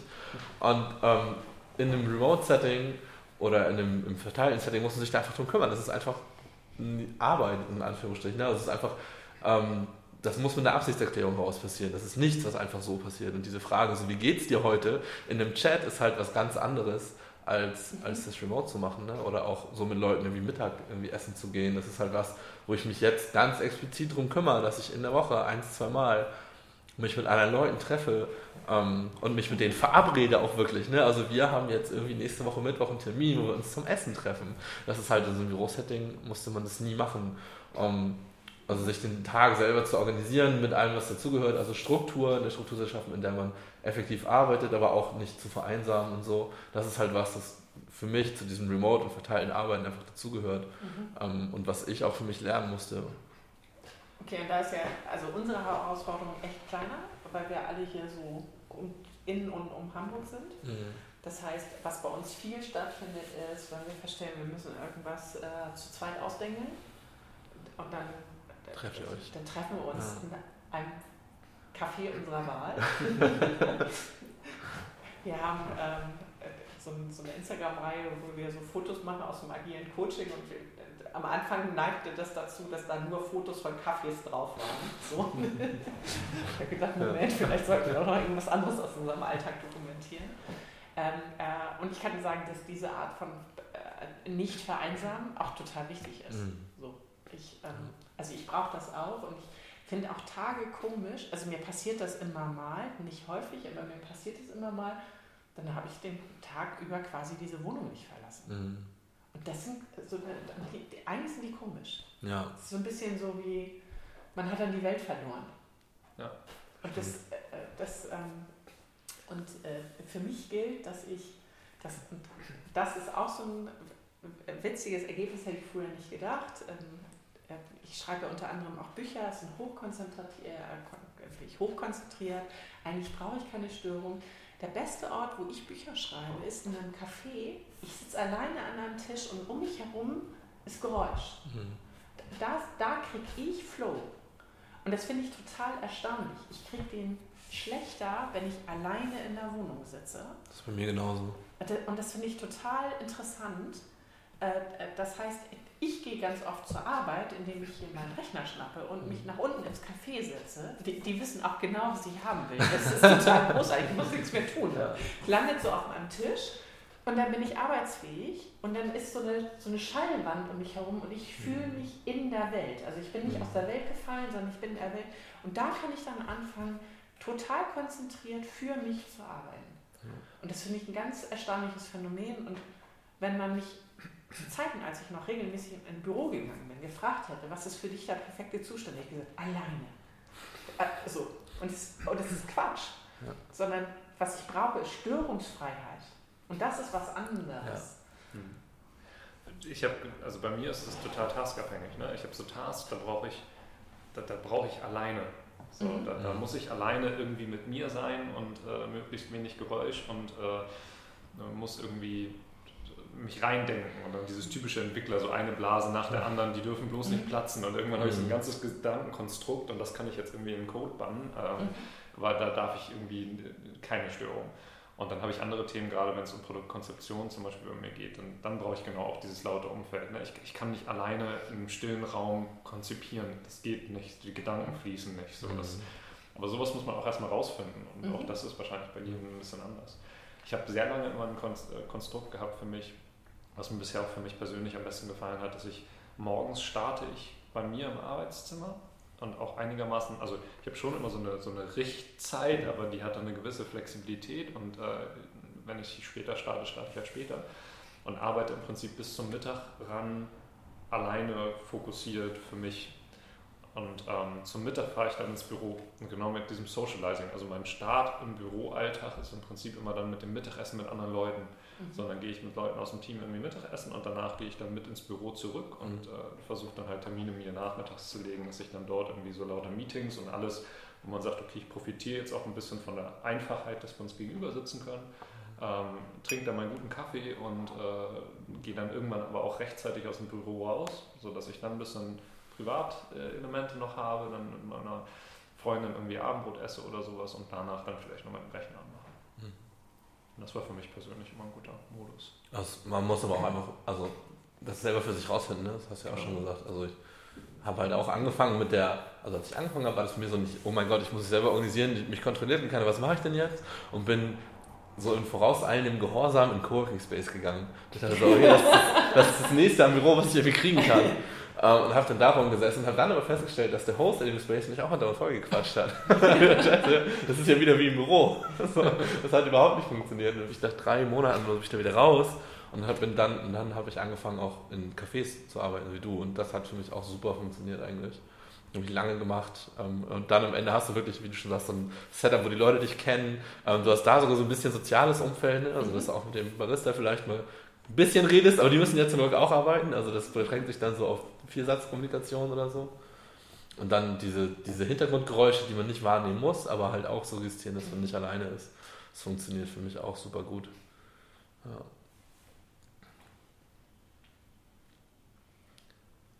Ja, und das ist tatsächlich das, was auch alle rauskriegen müssen. Ne? Also bei uns ist es auch so, dass wir auch immer mal bei Leuten, wo das mit der Selbstorganisation irgendwie hakt, anbieten, das doch mal mit dem Coworking Space. Und ja. das geht und das geht nicht.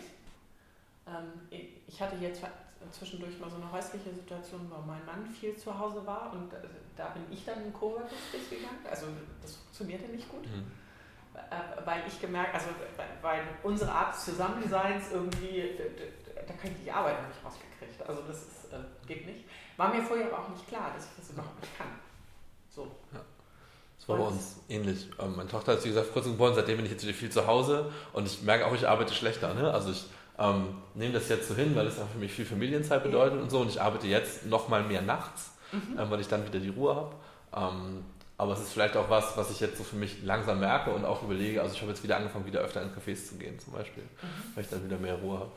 Ja. Aber man muss da einfach so offen rangehen. Ne? Und das auch, also die Selbstreflexion ist, glaube ich, so super wichtig. Was ich halt total krass finde, ist, im Büro denkst du ja nicht darüber nach. Ne? Ja. Da gehst du einfach hin. Und du hast auch keine Wahl oft. Ne? Ja, also genau. Und, genau, sondern da gibt es so eine eingeschliffene, so macht man das halt bei uns. Und ja. das stellst du ja null in Frage. Und ja. äh, äh ich sehe halt bei dieser Frage, wie genau gestalte ich jetzt meinen Arbeitstag, das Riesenhebel für Effizienz und auch für mhm. Zufriedenheit drin. Mhm. Und ich finde total krass. Also ich habe das Vehikel verteiltes Arbeiten gebraucht, um darüber bewusst nachzudenken. Mhm. Ja. So, ich habe ähm, ich habe an einer Digitalagentur gearbeitet und da hatte ich drei Arbeitsplätze sozusagen. Ich hatte einen in einem Großraumbüro. Es gab da so einen, so einen Kaffee-Barista-Bereich, wo ich gerne mit dem Sofa gesessen habe und die hatten mal eine sehr schöne Dachterrasse. Und da hatte ich schon manchmal so ein Gefühl von, jetzt ist da schlauer oder da. Aber es gab auch so Situationen, wo ich so ein Gefühl hatte von, ich kann jetzt hier nicht weg. Mhm. Also ich, ich muss irgendwie Präsenz zeigen. So. Ähm, und ganz wenig darüber nachgedacht habe, was ist jetzt eigentlich der richtige Beitrag von mir. Also ist es jetzt schlauer, wenn ich mal für eine halbe Stunde weg bin und dann wieder da bin? Äh, so, so wie ich jetzt darüber nachdenke, macht es mir Sinn? hier zu bleiben oder ins Café zu gehen oder ins Coworking Space zu gehen oder sich mit jemandem zu treffen. Also eine bewusste Auseinandersetzung damit habe ich, solange ich in einem Büro war, nicht gemacht. Ich auch nicht. Und ich habe mich auch immer dann eher selbst, also habe es eher aufgegeben, so hingeschrieben, okay, das ist jetzt so, ne, das ist jetzt Großraumbüro und so einen richtigen ja. Hebel habe ich nicht.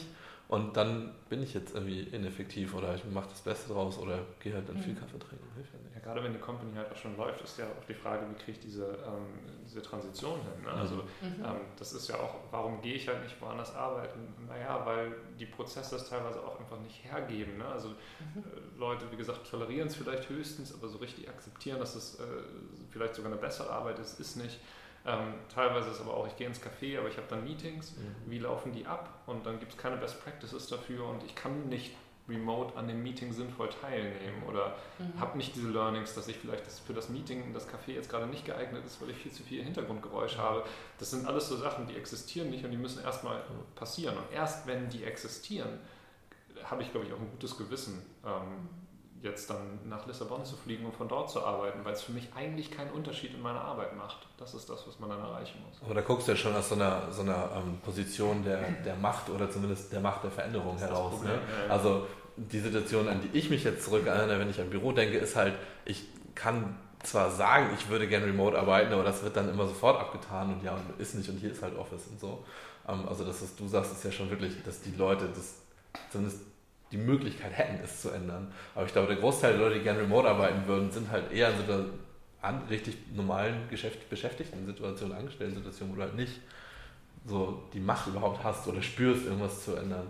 Weil das ist ja das Interessante natürlich als Gründer oder Unternehmer, dass man ähm, eine gewisse Attraktivität auf dem Arbeitsmarkt erreicht, indem man sich damit beschäftigt. Ne? Und ich ja. glaube, das wird diesen Wandel, wo wir dann dieses typische New Work-Thema äh, mhm. reingelangen, das wird den Wandel unterstützen, weil es einfach gefragt und immer mehr Mitarbeiter haben halt den Bedarf für sowas. Weil ich gebe dir recht, als Angestellter kannst du diesen Wandel nur ganz schwer treiben. Also es gibt so, weiß ich nicht, Tim Ferriss hat immer mal geschrieben, so ja, mach's einfach mal, überrede ihn zu so, dein Chef zu Testballons und dann beweise in den Testballons, wie gut das funktioniert eigentlich und äh, baue das darum hinauf, äh, äh darum, darum auf. Und das glaube ich, oder bin ich tief von überzeugt, dass es nicht gut funktioniert, weil nur weil du jetzt so einen Testballon machst, es funktioniert nur, wenn du komplett isoliert deine Arbeit machst, die eigentlich mit so gut wie niemand anderem was zu tun hat, weil mhm. du musst die Grundlage des Miteinanderarbeitens äh, anfassen, damit das funktionieren kann. Also ich erlebe das als Agile Coach und als Organisationsentwicklerin natürlich, dass das für Unternehmen ein, ein, ein, Thema ist und das passiert oft unter der Frage für ähm, Attraktivität auf dem Arbeitnehmermarkt. Also wir sind in einem Arbeitnehmermarkt ja. und ähm, äh, das, was mir da als erstes begegnet, ist so tiefes Misstrauen. Die cheaten dann, die tun nichts, mhm. äh, so, also und, und dann ist ja Anwesenheit ist halt auch ein Moment von Kontrolle und Information. Ich sehe halt ganz viel und das fliegt dann halt weg. Und da fliegt, fliegt natürlich auch ganz viel Gefühltes nur weg. Ne? Ja. Also ganz ehrlich, wenn im Großraumbüro, was der Mensch da in der drei Reihen weiter gerade macht oder ob der nicht heimlich doch ein Spiel spielt, äh, ja. das äh, kriege ich doch nicht mit. So, aber ich könnte mir das einbilden, dass das so ist. Und ich erlebe ganz oft, dass Debatten um, wir, wir machen jetzt, da geht es noch nicht um, wir arbeiten verteilt, sondern wir arbeiten erstmal aus dem Homeoffice heraus, sind so Defizitdebatten. Also, wo es nur um Kontrolle geht. Und, ja. ähm, und ich finde, das ist eine ganz fiese Hürde. Also wir haben halt, äh, da spürt man halt dieses Command and Control ganz stark durch. So, und das ist halt der große Paradigmenwechsel, für den gerade alle stehen. Ne? Target and Track war halt in vielen Fällen schlauer. Und äh, das musst du alles damit mitverhandeln. Das steckt alles damit drin. Und das macht es halt äh, relativ schwierig, wobei ich auch dabei bin, dass man sich da so von Einzelfall zu Einzelfall hin pirschen kann. Und ich, als ich in dieser Digitalagentur gearbeitet habe, da hatte ich mich mal total verheddert. Und da guckte mich mein Chef an und sagte, fahr nach Hause und mach das in Ruhe zu Hause. Und das war der beste Ratschlag, den er mir geben konnte, weil ich da einfach Dinger mal so weggestiefelt habe, wo ich nicht so gekommen bin, weil ich zu viele Störungen hatte. Und da, da habe ich tatsächlich einen Führungsimpuls gebraucht, weil ich da selbst nicht drauf gekommen wäre. Und das ist halt, also ich glaube, man braucht als Führungskraft in einem, in einem Büro die Offenheit, zu, darauf zu gucken, wie funktioniert hier gerade die Zusammenarbeit und gäbe es andere Wege außerhalb des Büros oder andere Wege auch innerhalb des Büros. Und ich glaube, das ist ganz große Führungsfunktion zu sagen, das hier ist auch Spielfeld. Also das ist hier, das ist alles in der Verhandlungsmasse. Und ähm, ich glaube, dass wir insgesamt zu wenig über, darüber nachdenken, was alles in der Verhandlungsmasse sein könnte, wenn wir über Zusammenarbeit nachdenken. Also weil war halt immer so. Also das ist so. Und ich glaube, von diesen Da ist so, da haben wir ganz schön viele. Und ich habe ganz viele Da ist so's, erst für mich rausgekriegt, nachdem ich in einem verteilten Team gelandet bin ähm, und rausgekriegt habe, huch, muss gar nicht so sein. Ja. So. Und also da ist viel Implizites und wenig Explizites, was eigentlich gut ist. Ich habe da als Basis für so eine Transition die Erfahrung gemacht, dass ähm, der wichtigste Schritt eigentlich das, das Umkrempeln von Ownership auf das gesamte Team übertragen mhm. bildet. Weil also wenn eine gute Führungskraft halt das Team genauso umkrempelt und das mhm. Team dann komplett die Verantwortung übernimmt, dann kommen diese Themen wie Transparenz und Vertrauen und sowas mhm. kommen dann zumindest in dem Kontext von selber, beziehungsweise mhm. alles, was drüber steht, in Anführungszeichen, äh, hierarchisch, muss dem halt eh schon bei dem Beschluss äh, vertrauen. Ne? Also wenn ich sage, ich gebe die komplette Ownership und Responsibility irgendwie an das gesamte Team ab, dann, dann kann ich da jetzt, also dann ist, muss das Vertrauen gegeben sein. Ich gucke nachher aufs Ergebnis. Und das ist, glaube ich, so ein guter Weg, wie man, wie man damit starten kann. Ich frage mich ganz oft, also das Beispiel, was du gerade sagtest mit, ähm, mit dem Vertrauen, ne? also dann, mhm. dann weiß ich ja gar nicht, ob der wirklich arbeitet. Mhm. Ähm, ich finde das immer relativ merkwürdig und man kann die Leute immer schnell entlarven, wenn sie fragen, wieso würdest du denn jemanden einstellen, den du nicht vertraust, unbeaufsichtigt, einfach mal einen Tag zu arbeiten. Also ich meine, du bist ja auch, stehst ja auch nicht den ganzen Tag hinter den Leuten. Ne? Mhm. Ähm, und ich würde so jemanden gar nicht erst einstellen. Und natürlich weiß man das nicht immer, aber selbst wenn ich es merke, habe ich auch immer noch irgendwie einen Händel, das wieder zu ändern und mit den Leuten zusammenzuarbeiten. Also naja, aber die Frage ist ja, also das ist eine philosophische Frage, aber die Frage ist, wie dein Führungsverständnis ist. Und wenn du das Gefühl hast, dass du, also auch vom Menschenbild eher so ein Gefühl hast, dass du eigentlich als Führungskraft mit Druck dafür sorgen musst, mhm. dass Leute ihr Ding tun, dann, äh, dann ist das so wie, du hast sie halt kompakt auf einem Raum, da ist Druck, also ne? auf dem Kessel, ja. auf dem Kessel. Und dann sagst du jetzt, verteilt euch mal, ne? So, und dann ja. ist halt mehr Volumen da. Ja. so, kann ich ausrechnen. Wird der Druck geringer. So, und, und das ist, das wird als Kontrollverlust wahrgenommen. Und das hat ganz viel mit dem Führungsverständnis zu tun. Und natürlich ist es so, wenn ich, wenn ich es wenn ich ein Team dahin ausrichte, zu sagen, äh, ja, ihr macht euren Job hier selbst organisiert äh, und das geht nur, wenn ihr auch in die eigene Verantwortung dafür geht. So, und was kann ich dazu beitragen, dass ihr das hinkriegt? Wenn ich in dieser Haltung bin, dann ist die Frage von, müssen wir uns in dem Büro treffen oder nicht, die ist dann untergeordnet. Also dann genau. ergibt sich das, was dann sinnvoll ist. Aber das hat ganz viel mit dem Führungsverständnis zu tun. Und da kann ich halt sagen, Command and Control ist das, was nach wie vor Leute in den Ausbildungen lernen. Mhm. Und Target and Track ist halt eine ganz andere Nummer. Also das, das dreht halt die Frage vollständig. Und ich würde sogar das, aus dem, was du erzählt hast, den, sogar den Druck noch ausklammern und würde sagen, Druck ist sogar noch dieser negative Impact, mhm. den braucht es noch nicht mal. Wenn mein Führungsverständnis ist, dass ich notwendig bin und ich die Leute proaktiv motivieren muss, zum Beispiel, auch um das mal positiver auszurichten. Ne? Mhm. Es braucht mich, ich motiviere die Leute und dann arbeiten die gut und ich brauche halt dafür Zugriff auf die Leute. Schon das reicht aus meiner Sicht aus, mhm. um dort so, so, eine Schieflage reinzukriegen. Mhm. Weil ein gutes Führungsverständnis aus meiner Sicht nur, nee, ich muss dem Team helfen, dass sie selbstständig das machen können und mhm. deswegen immer mein, mein Ziel auch, mich möglichst früh obsolet zu machen als Führungskraft. Ich brauche es eigentlich nicht perspektivisch. Ich bin nur für einen Wandel oder für, für Unterstützung irgendwie da.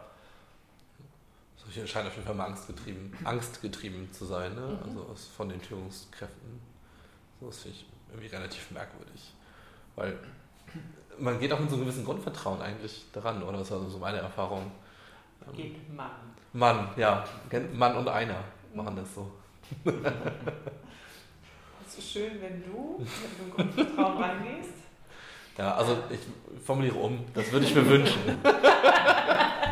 Wobei ich glaube, auch da muss man natürlich gucken, wie ist das, das Unternehmen ausgerichtet. Ne? Geht es gerade um nachhaltigen Wachstum? Geht es darum, um eine gar nicht Wachstum, sondern irgendwie eine, eine angenehme Kultur zu schaffen?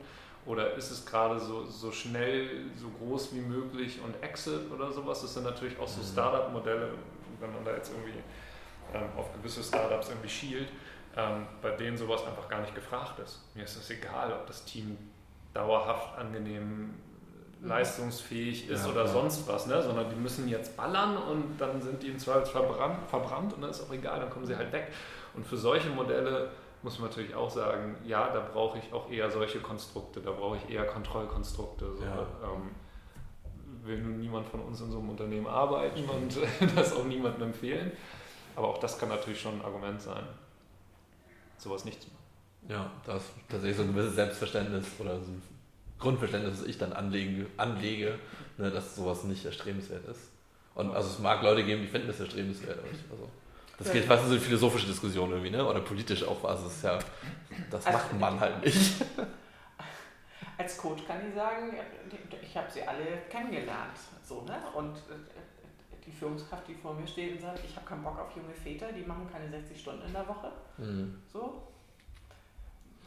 Unser großer Leitsatz ist ja, jedes Handeln ergibt Sinn. So, und dann man aller Empathie erstmal hinterher, was dann da eigentlich los ist. Und da war, also das war ein Unternehmen, das äh, war auf Exit-Strategie.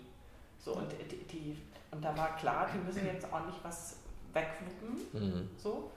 Ähm, da waren wir nicht wahnsinnig hilfreich mit unseren agilen Methoden. So. Das war jetzt ja. was anderes. Ähm, haben uns da auch äh, raus zurückgezogen, weil wir de facto den Auftrag, den die es zu vergeben hatten, nicht annehmen konnten. Aber das ist ja Teil auch von Coaching, dass man das dann rauskriegt. Ne? Mhm. An welcher Stelle kann ich eigentlich hilfreich sein und wirksam.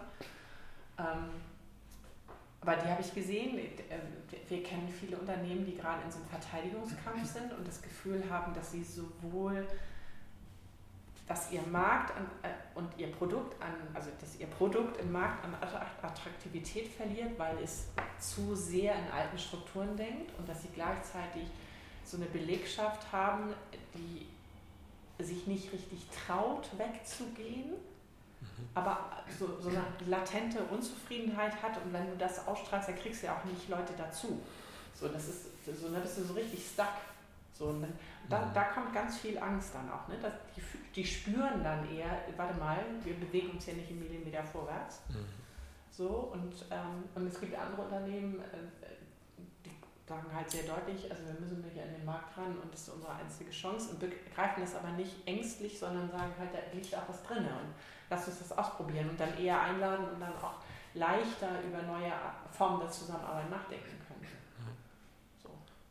Es sind halt auch noch viele Firmen, die dann den Arbeits-, also die versuchen Leute ähm, einzustellen oder ihre Firma attraktiv zu machen, indem sie da einfach Geld draufwerfen. Ne? Und ich, also ich glaube zumindest im Tech-Sektor ist es einfach schon so krass zugespitzt mittlerweile, dass die Arbeitnehmer ganz andere Schwerpunkte setzen. Und sowas wie, wie Freiheit oder ein gesundes mhm. ähm, Arbeitsverhältnis und so ein, ja. Genau, und, und wenn du dann den Fehler machst, dass du nicht die Teams selbst, äh, selbst organisiert in die Verantwortung ähm, nimmst, also, ne? Mhm. dann wird es ja schwierig. Ne? Dann kannst du dich ja hinstellen und sagen, ja, ich, ich hätte das hier jetzt hier gerne, mach mir mal, dass es schön ist und bequem. So. Und das ist halt, äh, ähm, äh, das äh, ist eine große Falle. Mhm. So, ich habe ähm, Unternehmen erlebt, die haben so eine Strategie von, sie bezahlen grundsätzlich 30 Prozent über Marktschnitt, so, weil sie Leute ziehen wollen, wundern sich, dass trotzdem die Fluktuationsrate hoch ist. Und dann denken so, ja, okay, also und er, er züchten sich damit aber auch Leute ran, die sich dann so hinstellen und sagen, ja, nee, das war jetzt doof. So, und, ne? und das funktioniert halt nicht. Also entweder ich bin in Command and Control oder ich bin in Target and Track. Und ähm, ich glaube, dass, ähm, also ich glaube, dass man ein Umfeld schaffen muss, in dem Leute die Chance haben, wirksam zu werden. Und äh, ich kann nicht Wirksamkeit dadurch erzeugen, dass ich jemandem einfach nur ein großes Gehalt gebe. Das wird nichts nützen. Und die, das, was, was man dann so an Pseudo drumherum, ne? also wir haben jetzt einen Kickertisch, ist ja bei mir ein Anti-Pattern. das ist, glaube ich, auch im Markt inzwischen ein Anti-Pattern geworden. Ja. Ich glaube nur in unserer Tech-Bubble. Ich glaube, es gibt genug Firmen, die, halt. das immer, Obstkorb ist ja. auch gerne genug Obstkorb. Ja, Obstkorb ist aber in der gleichen Liga wie der Kickertisch, ne? Ja. Oder freie Softdrinks. Achtung, Yoga-Lehrerin. Oh, das ist neu. Das kenne ich auch noch. Ja. Doch, ja, so, also, das, aber Yoga-Lehrerin und Kickertisch ist, das ist dieselbe Klasse von ja. Problem. Problem, ja. Schön. Und dann Homeoffice als äh, im Prinzip Vergütung. Und du ja. darfst auch ein Homeoffice machen. Ja. So, ein, aber nur einen Tag in die Woche. Ja, genau. Und vielleicht nicht an den Tagen, die Meetings sind. Also keiner. Also alle. ja. Gut. Äh, wo wir gerade bei Antipattern sind, ähm, was wären Dinge, wenn ihr so zurückguckt auf eure ähm, Arbeit in verteilten Teams, was würdet ihr nicht wieder machen? Also äh, welches Experiment, welche, was habt ihr mal probiert, was so ja nicht funktioniert?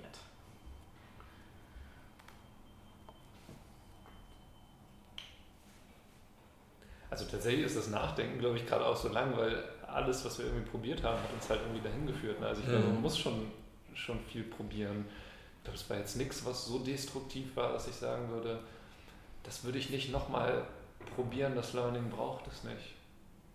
Ja, das denke ich. Also es ist bei mir, glaube ich, ähnlich zu beantworten. ist die Erfahrung, also man muss die Erfahrung einfach machen. Mhm. Ne? Und dann einfach schnell genug merken. Mhm. Also ich, vielleicht war ich zu lang in dem Coworking Space. Weißt du, ich hätte ja. vielleicht nach einem Monat rausgehen sollen. Mhm. Ähm, das wäre das Learning vielleicht schon gewesen. Ähm, aber ansonsten glaube ich, muss man da eher offen sein und das Learning mitnehmen. Ich glaube auch bei uns ist es höchstens, dass man sagt, irgendwie einzelne Teams haben viele Learnings generiert und gute Prozesse gehabt, die wir nicht gut auf andere Teams übertragen haben oder zu mhm. spät. Mhm. Ich glaube, das würde ich rückblickend einfach früher machen. Also auf der Ebene nochmal Lernen erzeugen. Genau, Lernen zwischen den Teams oder mhm. einfach, dass, dass sich alle Teams auch mit dieser Thematik auseinandersetzen. Ich glaube, das hat man einfach, gerade die Non-Tech-Teams sind halt einfach wenig äh, im verteilten Arbeiten gewesen und ich glaube, das hatte Gründe und das fanden die selber nicht schlimm, deswegen hat sich das lange nicht nicht fortbewegt. Ich glaube, das würde ich einfach schneller machen. Also ich hätte, wenn ich meine eigene Frage jetzt beantworte, tatsächlich einen Punkt, ähm, und das hat mehr mit besseren Wachen zu tun, als es nicht wieder zu machen. Ähm, wir haben als Team am Anfang, wenn Leute dazugekommen sind, zu wenig gesagt, was alles in der Verhandlungsmasse ist. Also das Mindset ist ja, wenn ich, wenn ich in ein Büro gehe, dann gucke ich mir an, wie da, gibt es ja schöne Studien zu, ne? wie, wie schnell man so Organisationskultur adaptiert. Und wir haben am Anfang, wenn jemand neu dazugekommen ist, genau das nachsimulieren lassen. Also Leute gucken sich das an und gucken, was so geht und was nicht so geht. Und die hatten dann relativ schnell raus, was man, was man darf und was man nicht darf. Oder über was man auch gar nicht nach, man nicht nachdenkt. Und äh, äh, de, de facto ist ja jeder, der dazu kommt, ein Riesengewinn. Und jeder hat nochmal eine neue Facette und könnte wahrscheinlich und hat auch die Macht, die Art der Zusammenarbeit zu ändern, wenn der versteht, dass der oder die das darf und dass das gewünscht ist und gewollt ist. Und wir haben zum Anfang zu wenig gesagt, du hier äh, steht hier schon zur Verhandlungsmasse. So, ne? Und äh, so ein Moment von, ähm, Natürlich kann ich Sachen nachmachen. Also wir haben einen Kollegen, der geht irgendwie montags um 14 Uhr zum Gesangsunterricht. So, und der nächste, der jetzt kommt, der sieht halt immer ne, Eintrag Gesangsunterricht, dann hat jetzt raus, okay, man darf, man darf, man darf. So private Events mitten im Kalender haben und man darf sich auch seine Kundentermine da so drumrum schieben. Ist total okay. So, aber vielleicht gibt es irgendwas anderes, was halt nicht expliziert ist. Und dann äh, bauen sich die Leute ihre Regeln. Was wir versuchen, ist immer wieder zu sagen, ähm, wie du zum Beispiel deinen Tag gestaltest, ist deins. Mhm. Und versuche nicht eine Regel abzuleiten, weil wir haben keine, sondern es ist Spielfeld. So, ähm, und die, die, am Anfang haben wir nichts dazu gesagt und dann haben Leute Regeln angenommen. das, äh, darf bis maximal zwei Stunden am Tag. Ja, genau. Ja, Kernarbeitszeit. genau. Und da ist mit einmal das Wort Kernarbeitszeit. Also, so, äh, äh, äh, das zu, ähm, und das ist manchmal auch ganz mühsam, weil man, weil, weil wir auch dann als bestehendes Team, wenn jemand neu dazukommt, nochmal darüber nachdenken. Gibt es da eigentlich wirklich keine Regel? Oder mhm. ist das hier gerade, ist das wirklich Spielfeld? Das stresst auch ein bisschen. Und das sind genau die Stellen, an denen ich rauskriege oder an denen wir rauskriegen, was wir so an impliziten Regeln eigentlich überarbeiten, mit uns mitschleppen. Hm.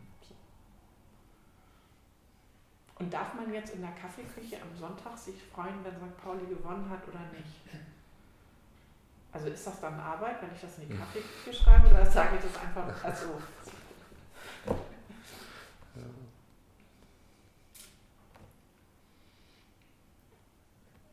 Ich glaube, wir sind durch, oder? Ich habe alle ja. Punkte gemacht.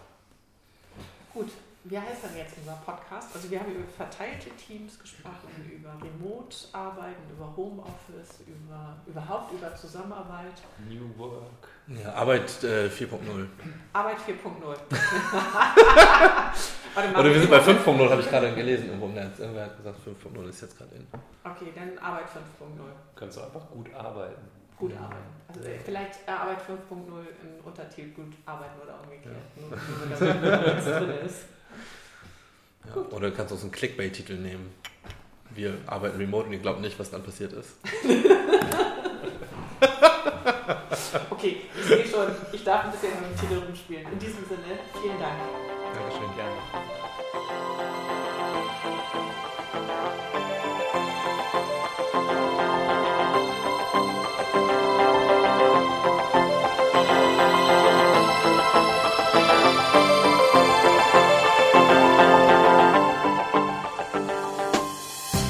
In Hamburg sagt man Tschüss. Auf Wiederhören im Podcast der Beratung Judith Andresen. Ihr findet alle Folgen unter judithandresen.com slash audio.